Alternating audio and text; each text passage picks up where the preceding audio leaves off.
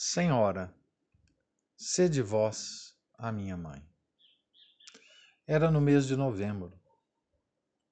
Amarelas e secas caíam as folhas das árvores, como secas e murchas caem do coração as ilusões da vida quando se aproxima o inverno da velhice.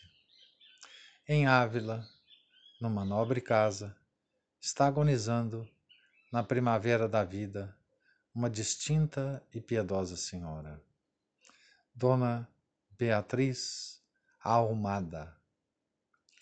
Já os sacerdotes ali reunidos rezavam as orações dos agonizantes, quando aquela senhora abriu os olhos, olhou ao redor de si e, com voz apagada, disse: Teresa, chamem a Teresa.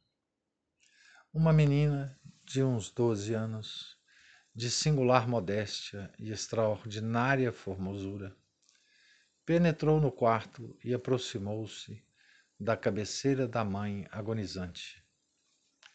Esta, fixando a filha, e como se Nosso Senhor lhe revelasse os, os futuros destinos daquela menina, exclamou: Bendita!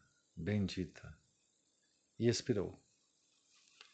Levantando-se a menina desfeita em pranto, beijou pela última vez aquelas mãos frias e retirou-se a um aposento onde havia um quadro de Nossa Senhora pendurado à parede. Ali deixou correr livremente as suas lágrimas. Depois, erguendo os olhos, com inefável ternura, e uma fé imensa. Disse do fundo da alma estas comovedoras palavras: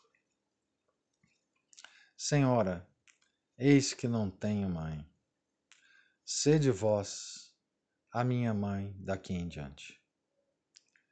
Aquela menina, protegida da Mãe do Céu, veio a ser uma das maiores mulheres da história.